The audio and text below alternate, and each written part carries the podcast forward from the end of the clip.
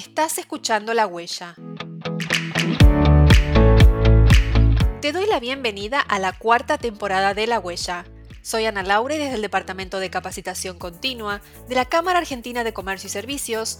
Te proponemos conocer más acerca de los procesos de digitalización que transitan muchas empresas, el uso de nuevas tecnologías y el potencial que adquiere esto para sostener la competitividad. Para ello, invitamos a que nos acompañen en los dos primeros episodios expertos de Práctica Global, empresa con más de 25 años en el mercado hispanoparlante, dedicada a la implementación de soluciones innovadoras, al desarrollo de proyectos de tecnología e incorporación de prácticas de negocio de vanguardia orientadas a resolver las necesidades y los desafíos del mercado. En este primer episodio, conversamos con Juan Echagüe, José Jiménez y Juan Francisco Paulini. Conozcámoslos. Hola, mi nombre es Juan Echagüe, yo soy director de investigación y desarrollo aquí en Practia.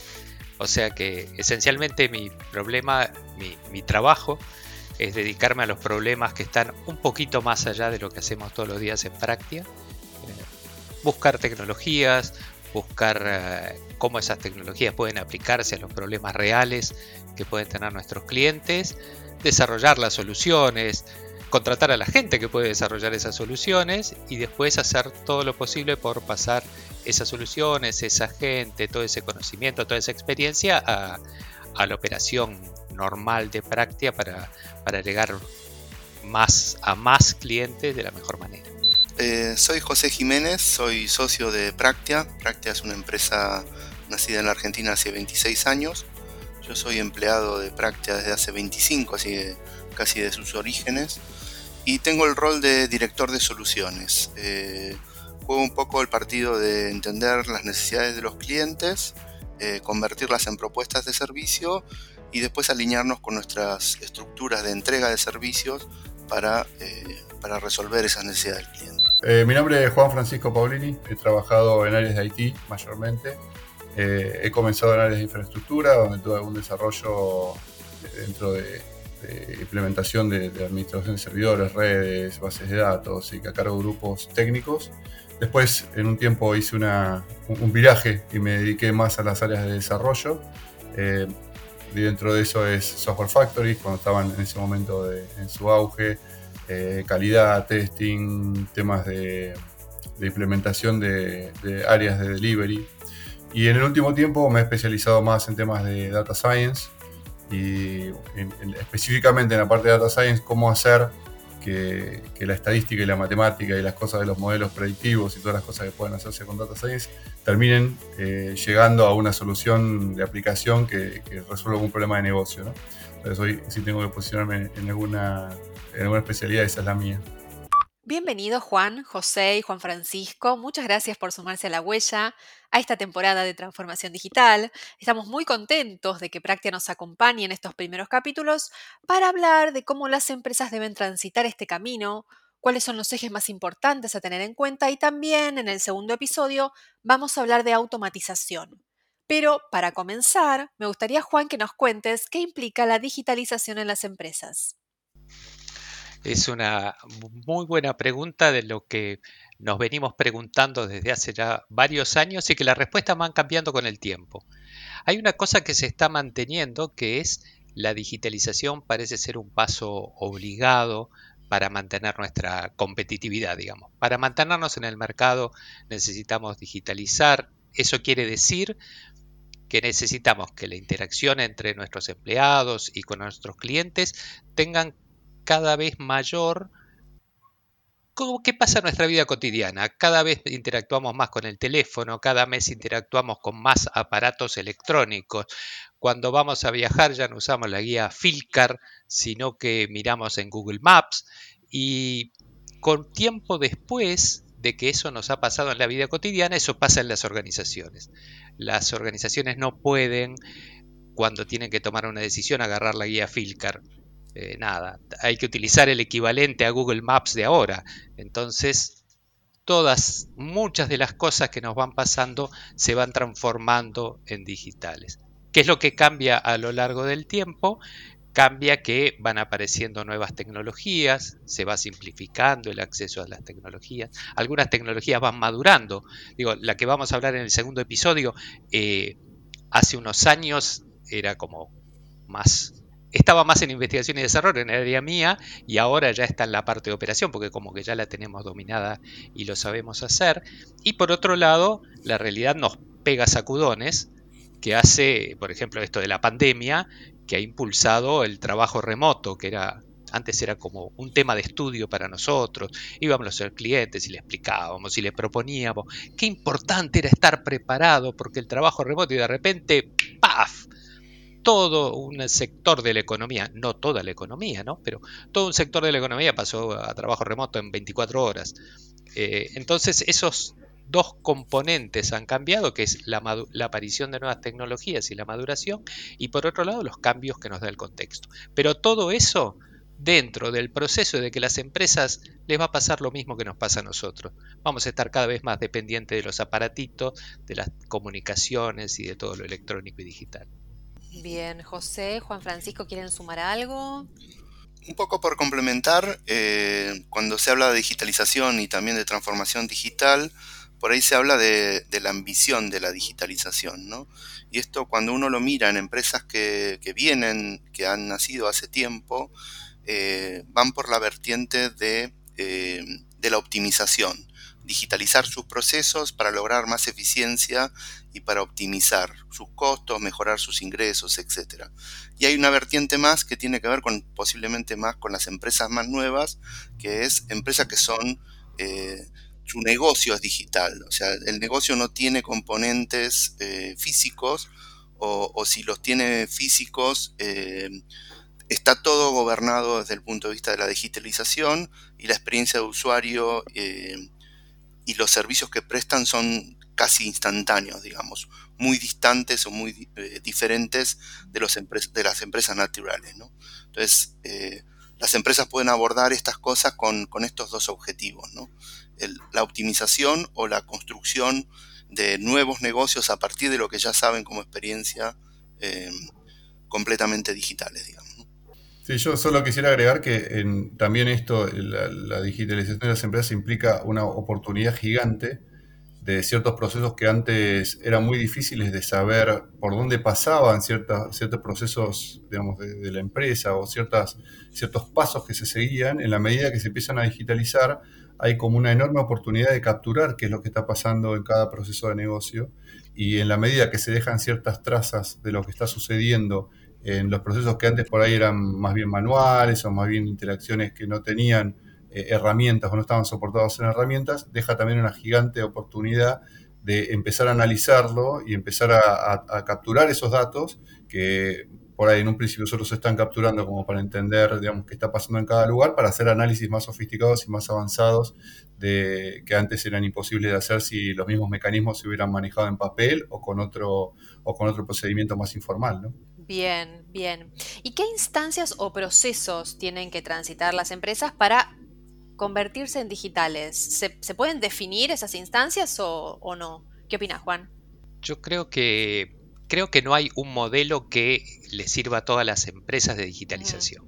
O sea, no todas las empresas van a recorrer el mismo camino y no todas las empresas van a recorrer el camino de digitalización de la misma forma. Lo que está ahora más como, digamos, de moda en este momento, lo que está impulsando a la mayoría, digámoslo así, lo que está impulsando a la mayoría de las empresas que yo conozco a digitalizarse son esencialmente dos componentes. El primero es llegar al cliente. O sea, la primera cosa es que nuestros clientes, sobre todo si estamos en, el B2C, digamos, tratamos con los clientes particulares, nuestros clientes están acostumbrados a utilizar las cosas digitales. Entonces, este, el otro día vino a mi casa un cobrador, ustedes no lo pueden creer, pero yo que soy del siglo pasado, el, el, siglo pasado había gente que venía y te cobraba en tu casa y venía y te cobraba una cosa específica, se llamaba el cobrador.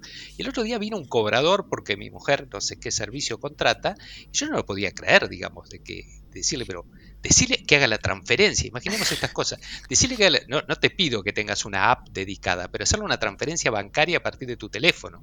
Eh, no, vino un cobrador. Bueno, eh, nada, te voy a decir que la experiencia era como, qué, estamos contratando a alguien que me manda un cobrador? Digamos? ¿Qué, está pasando? De la misma forma, ni te cuento hablar con mis hijos y decirle, bueno, eh, yo sé, que algo no tenga Instagram o que no se puedan comunicar por WhatsApp. Entonces, hay una cosa de acercarse a los clientes de la manera como los clientes se comunican y eso implica que la organización tenga que tener canales digitales para comunicarse. Y eso es un gran traccionador de la transformación digital, porque después esos canales digitales, que también le pasa a mi hija, este, si, el que, si el que lee el Instagram demora mucho o responde a la semana, bueno, no estás usando Instagram. Entonces muchas veces a partir de que tratás a la gente, lo tratás con Instagram, tenés que volver hacia atrás para empezar a digitalizar todos los procesos que atienden a través de eso. Entonces, esa es una de las vías muy importantes por las cuales uno llega a la digitalización, que es primero llegar a los clientes a partir de medios digitales y de ahí para atrás empezar a responder a velocidad digital. A todo eso, digamos, ¿de qué me importa utilizar una app para comunicarme con una organización si a los cuatro días me llama una persona por teléfono? Digamos, si uso la app es para que me responda rápidamente. Y la segunda cosa que, que para mí es un motor importante de esto es, como decía mi homónimo Juan Francisco, eh, la cantidad de datos. Cuando queremos aprovechar una gran cantidad de datos, llegamos rápidamente a que eh, ya no los podemos procesar, no los podemos mirar en un Excel, o sea, ¿cuántas filas podemos mirar en un Excel, digamos? ¿Cuántas columnas podemos mirar en un Excel? Entonces, cuando empezamos a tener muchísimos más datos de nuestros clientes o de nuestra operación y queremos optimizar realmente lo que estamos haciendo, necesitamos nuevos medios para hacerlo. Entonces ahí aparece todo lo que es automatización, ahí aparece todo lo que es inteligencia artificial y ciencia de datos. O sea, nosotros no podemos mirar 40.000 columnas de manera inteligente. Lo que sí podemos hacer es esforzarnos por desarrollar algoritmos y programas que miren esas 40.000 columnas de manera más o menos inteligente. Quizás no tan inteligente como nosotros, pero que no se cansan eh, entonces, la cantidad de datos que van apareciendo nos impulsa a, una, a trabajar de manera digital y utilizar automatización e inteligencia artificial. Y la tercera cosa que nos mueve es el medio ambiente, digamos, el, el medio ambiente de los negocios, quiero decir cuando mis competidores respondan rápido, cuando mis competidores optimizan. O sea, es el terrible desastre que tenemos en el negocio cuando las cosas funcionan. Porque cuando no funciona estamos contentos y seguimos haciendo lo mismo que antes. Pero cuando las cosas empiezan a funcionar, estamos en el problema de que nuestros competidores las van a usar. Entonces nos tenemos que meter. Entonces, si los competidores responden más rápido, nosotros tenemos que responder más rápido. Si los competidores tienen menores costos, nosotros tenemos que apuntar a tener menores, costos. Si, a través de sus medios de comunicación provocan, generan una mayor satisfacción en el cliente, nosotros vamos a tener que ir atrás. Entonces, estamos en la digamos, terrible situación en que estamos encontrando una cantidad de tecnologías de que funcionan y que alguien en el mercado les va a usar. Y si no entramos nosotros, bueno, entrarán otros. Tal cual. Y José, te pregunto a vos, como, como, recién mencionaba Juan, no todas las empresas transitan las mismas instancias para digitalizarse, pero sin embargo todas pueden hacerlo y, por lo que comentaban recién, deben hacerlo, ¿no? Sí, eh, por supuesto yo creo que hay, hay soluciones de digitalización que aplican a ciertos sectores y a ciertas empresas y todas no tienen que hacerlo en, la misma medida y con los mismos elementos. ¿no? Yo creo que, siempre que encaramos proyectos nos planteamos primero la necesidad de negocio, digamos, qué es lo que quiere construir el negocio, a qué problema de negocio quiere atender, eh, cuál es su driver, cuál es su objetivo, y tironeamos desde ahí para encontrar el caso de negocio de la tecnología que resuelve el problema eh, que quieren aplicar. ¿no? Entonces, dependiendo de la circunstancia y de y del contexto de la empresa hay cosas que son muy comunes, digamos, hay procesos en todas las organizaciones, los de back office, administrativos, etcétera, el modelo de negocio, si tengo clientes corporativos y muy pocos clientes o tengo eh, clientes masivos, digamos, eso, ese tipo de contextos es el que gobierna o el que dirige un poco los esfuerzos de la digitalización, ¿no? Y, qué soluciones aplicar, sin duda. O sea que también por, por dónde deberían empezar depende de cada, de cada situación de cada compañía. Sí, principalmente lo que, lo que yo creo que es la oportunidad es donde hoy por hoy tengan un nivel de dolor más alto, o como decía Juan antes, o la competencia ya está toda haciendo eso y uno está atrás y necesita uno tomar ventaja de eso, o encuentra algún nivel de dolor en particular que, que, si uno mantiene ese nivel de dolor o no puede crecer o se va a quedar afuera del negocio mismo. ¿no? Entonces yo creo que las oportunidades más fuertes para crecer están en, en, las líneas de negocio donde uno se ha quedado un poco más atrás y tiene que hacer algo.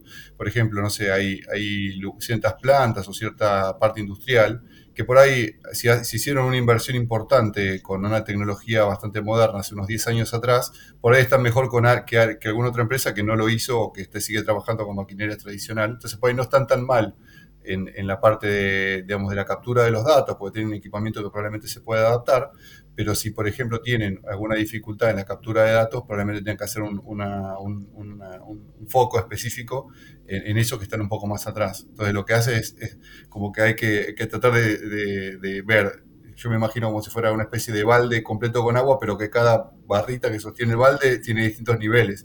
Entonces, por en algunos lugares podría llegar más arriba con agua, pero otra barrita que está más abajo hace que el agua se derrame por ese agujerito y no por, por el total. O sea que hay que tratar de, con la digitalización y la modernización, tratar de hacer que uno, eh, de todos los aspectos que uno tiene en las líneas de negocio, puedan crecer de forma pareja para, poder explotarlo y que uno, por ahí, por dejar alguna cosa atrás, no puede evolucionar en algún otro, en otro campo. Claro.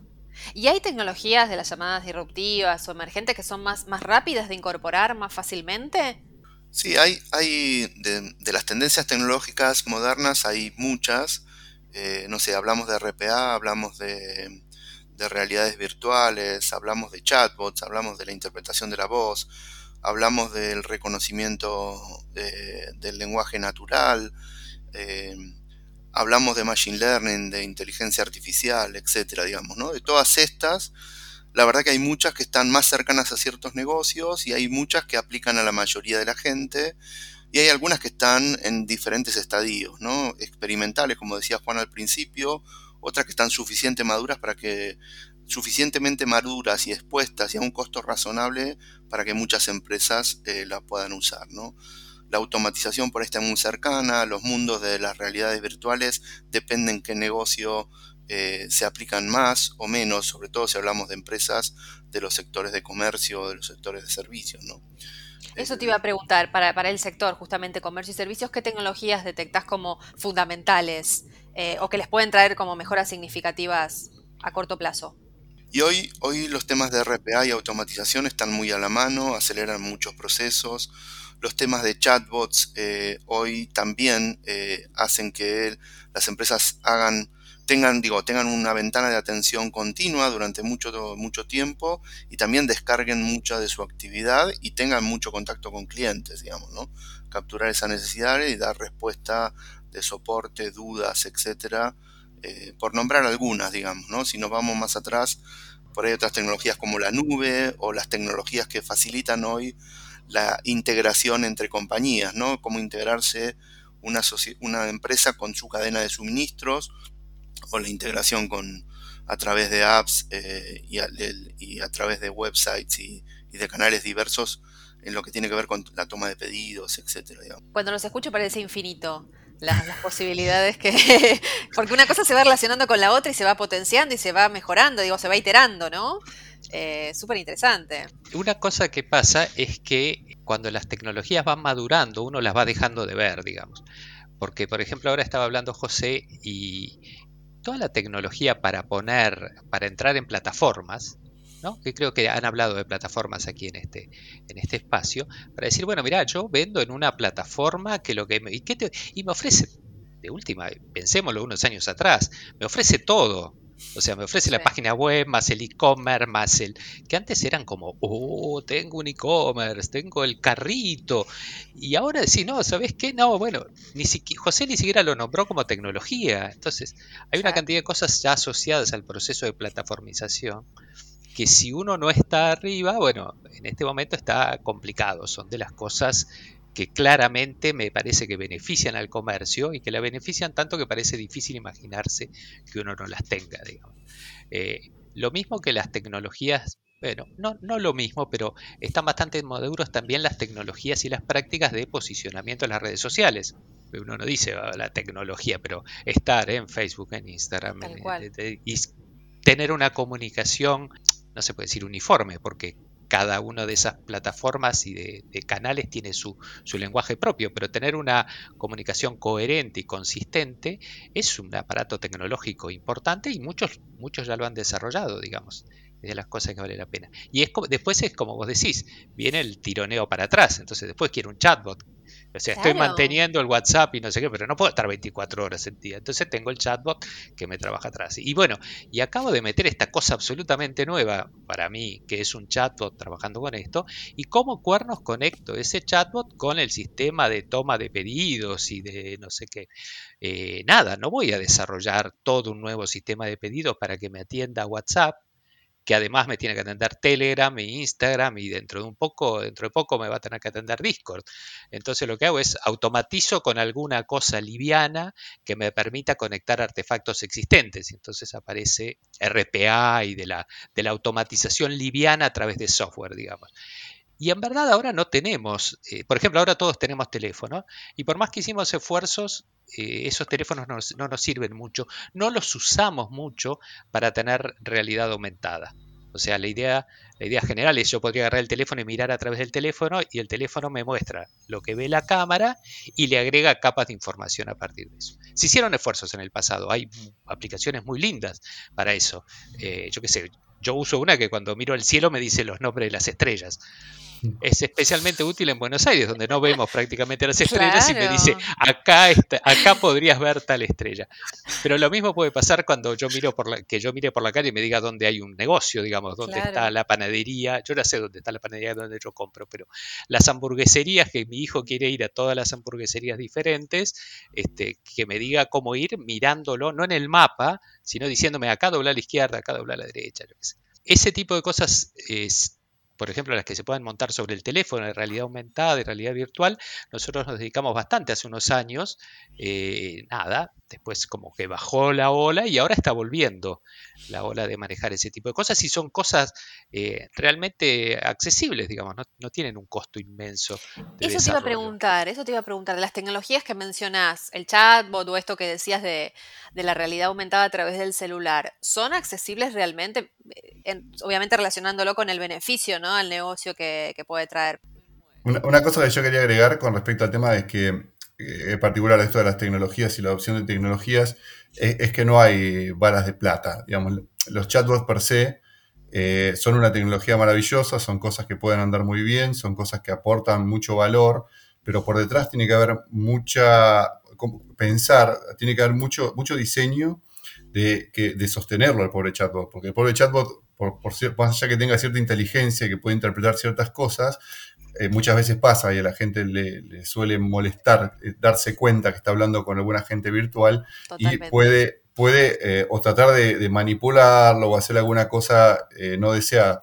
Entonces siempre hay, tiene que haber, digamos, dentro de la tecnología el concepto de pensar cómo detrás va a haber un proceso con, humanos o con, o con, alguien que vaya a intervenir a salvar al pobre chatbot de, la gente que, quiere, digamos, hacer algún uso malintencionado o hacer alguna cosa que no, la que no estaba prevista. Y eso yo creo que es una de las principales eh, causas de fracaso de estas implementaciones, de pensar que yo pongo el chatbot y, ya está, me, arreglé solo. En realidad es todo un proceso de adopción de, pensar cómo eso es una parte de, toda la sistematización del proceso y cómo yo voy a colaborar con ciertas personas que van a, van a mutar la, forma, en lugar de atender el teléfono y atender directamente a, los clientes, probablemente puedan atender muchísimos más clientes, pero siempre vas a necesitar a alguien atrás, que, que hoy por hoy sea quien, con un, nuevo rol, un nuevo entrenamiento, una nueva capacitación, un nuevo perfil, haga que eso realmente sea escalable y sea, sostenible en el tiempo. Digamos, muchas veces pasa, digamos, eh, como medio, se ha hecho medio hasta incluso tema de broma, el chatbot de la ciudad de Buenos Aires que uno lo, lo contacta para pedirle chistes. Y voy a decir, ¿realmente te interesa que la gente esté todo el tiempo gastando recursos porque está pidiendo chistes al, chatbot porque, porque tiene esa funcionalidad? ¿Realmente está en el propósito? ¿Quién, ¿Quién agarro? ¿Quién toma detrás de eso cuando empezamos en un proceso medio, que entramos ahí medio en un loop de, gente que solamente pide, pide chistes. ¿Qué hacemos con eso? Eh, por ahí la, la, inteligencia artificial no va a poder hacer mucho en eso. Entonces sí es necesario diseñar estos procesos con alguna especie de salvaguarda que, haga que no fracase el intento con la tecnología. Lo mismo pasa, hay, también casos de, tecnologías que hoy por hoy también están disponibles por el tema de video analytics, por ejemplo.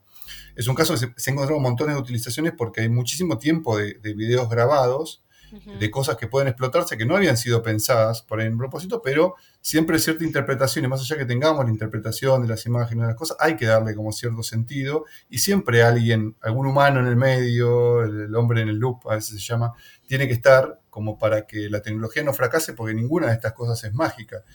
tiene que ser un proceso diseñado con un objetivo de negocio en el que haya cierta, cierto aspecto, cierta mirada de que las cosas están saliendo bien y podamos mejorarlo cada vez más. Bien, perfecto.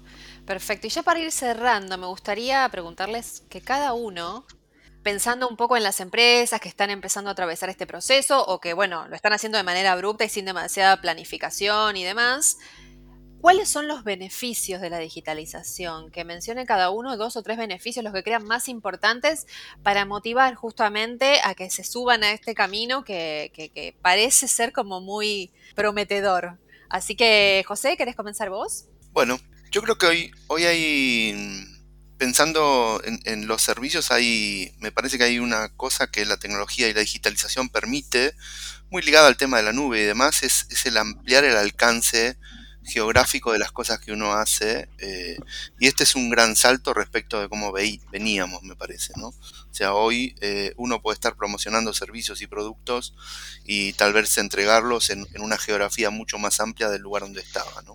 otra de las cosas que esta tecnología permite es escalar, digamos, ¿no? El, hecho de, por ahí en, en empresas, dependiendo del tamaño, es el poder dar más servicios con, eh, y abarcar más cosas por ahí con los mismos recursos, ¿no? Con los mismos recursos humanos, ¿no? No necesariamente para, para crecer es necesario eh, incorporar más recursos, ¿no? Y en este caso hablo sobre todo de la digitalización de procesos o la robotización, la automatización, eh, estos canales de atención virtuales, etcétera, ¿no? Bien. Juan Francisco. Sí, yo creo que una de las cosas que, es un beneficio, y, digamos, yo creo que no les queda mucho más remedio, es que en la medida que la, la mayoría de las empresas lo están adoptando, eh, más que el beneficio es las contras de no hacerlo, digamos, porque hay, hoy por hoy muchas oportunidades de, cosas que la, competencia o las empresas pueden hacer, que si ciertas empresas no lo hacen, eh, van a empezar a, tener cierto detrimento, digamos, en su, en su alcance por no hacerlo. Yo me imagino un, negocio que hoy por hoy, por ejemplo, no vende cosas a través de alguna plataforma, como no sé, como Mercado Libre o cualquier plataforma, está perdiendo un montón de oportunidades. Y no, el problema es, no, solo es el beneficio de hacerlo, sino que los demás lo están haciendo y, los demás no. Yo creo que esto también hace eh, y genera un montón de, de, oportunidades y de amenazas también a eso, de que por ahí yo antes era un local en mi barrio y tenía mi comercio, tenía vendía mis cosas, y hoy por hoy gente que está distribuida en otro lado, que ni siquiera sé dónde, le está haciendo llegar los mismos productos que yo podría hacer llegar al vecino que venía y me compraba. Eh, entonces, hoy por hoy también eh, hay muchas cosas que ya medio que más que el beneficio de hacerlo como una oportunidad, yo creo que también en algunos casos se ha transformado como una amenaza de que si uno no lo hace, se va a quedar atrás. Se va a quedar atrás de que la, empresa que optimiza, de la empresa que llega más allá, de la empresa que incorpora estas tecnologías. Entonces creo que el beneficio no quedarse afuera, digamos. Claro, nada más ni nada menos. Juan, para cerrar, ¿cuáles son para vos los, los principales beneficios que puedas sumar a los que ya mencionaron? Sí, es, es, difícil, pero yo puedo decir desde, desde mi lado más de investigación y desarrollo, pero creo que tiene aplicación.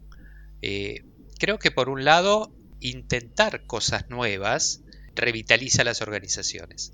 O sea, nos da energía, nos da cosas, nos da norte, este, sobre todo en estos tiempos complicados, digamos. Nos da cosas donde pensar, cosas para hacer, cosas para sentirnos contentos de estar avanzando y cambiando las cosas. Entonces, yo creo que uno debería buscar su propio caminito para la digitalización, que no es el mismo que para las otras empresas, porque si bien es cierto que uno de los motores es que las otras empresas lo hacen, todas las empresas lo hacen diferente. Entonces uno tiene que descubrir cuál es el camino de uno y qué es lo que uno podría experimentar y qué es lo que cada empresa podría hacer. Y la experiencia que nosotros tenemos eh, ayudando a empresas en esta trayectoria es que cada empresa encuentra su propio camino. Entonces, me parece que una de las ventajas es, uno de los beneficios es trabajar sobre, eh, sobre la propia identidad, sobre la propia persistencia como organización, darle, aumentar el sentido que tiene la organización al ponerse a tiro con las cosas que están pasando ahora. Y la segunda cosa no es tanto un beneficio, pero es más un consejo. Pero ¿qué voy a hacer? Es lo que se me ocurrió cuando vino la pregunta. Una de las personas que, yo le presto más atención en, en, temas de organización, que se llama Ernesto Gore, que es un profesor de la Universidad de San Andrés, dijo el otro día, y a mí quedó así, paf. El problema de las empresas, dice, no es las cosas que hacen mal. El problema de las empresas es las cosas que no hacen. Entonces, lo que yo digo es, ¿sabes cuál es el gran beneficio tirando de eso? Es, es que no te preocupes si lo vas a hacer mal. El problema es si no lo haces. Claro, no lo tenés ni en el radar, tal vez. Claro, entonces tenés que actuar. ¿Cómo es actuar ahora? Actuar ahora, una de las formas de hacerlo es digitalizarse. Buenísimo. Bueno, les agradezco mucho a este equipazo de Practia eh, por arrancar este, este, esta temporada con nosotros. Obvio, les agradecemos a cada uno de ustedes y a toda la gestión que hay por detrás de esto, de, otros referentes de Practia para comenzar juntos este proyecto. Eh, les dejo ahora unos minutos para que ustedes eh, nos dejen sus contactos o el contacto de la empresa o, alguien que los escuchó está súper inspirado y quiera, quiera contactarse con cada uno, puede hacerlo. Juan. Creo que a todos nos pueden encontrar a través de practia.global. Ese es nuestro sitio de internet y es como la tecnología dominante en este tiempo y me parece que a partir de eso pueden, pueden llegar a todos nuestros demás contactos. También estamos obviamente en algo que se llama Práctica Global o muy parecido, estamos en LinkedIn y si quieren conocer nuestras caras, todos hemos grabado videos en YouTube y tenemos nuestro canal de charlas sobre estos temas y bastantes más. Buenísimo, buenísimo. José, Juan Francisco, ¿quieren agregar algo? No, no, en, estos canales nos encuentran. LinkedIn es una red profesional donde, donde también estamos. A mí me tienen que buscar como José Jiménez con J, con J Jiménez. Eh, así que nada, nos encuentran por ahí y, visitando la web, como decía Juan, practia.global. Bueno, genial. Les agradezco mucho a los tres y bueno, nos encontramos en los próximos episodios.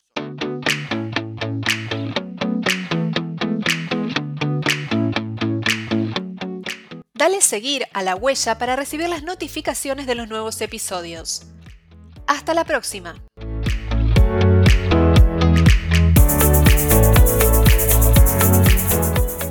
La huella forma y transforma.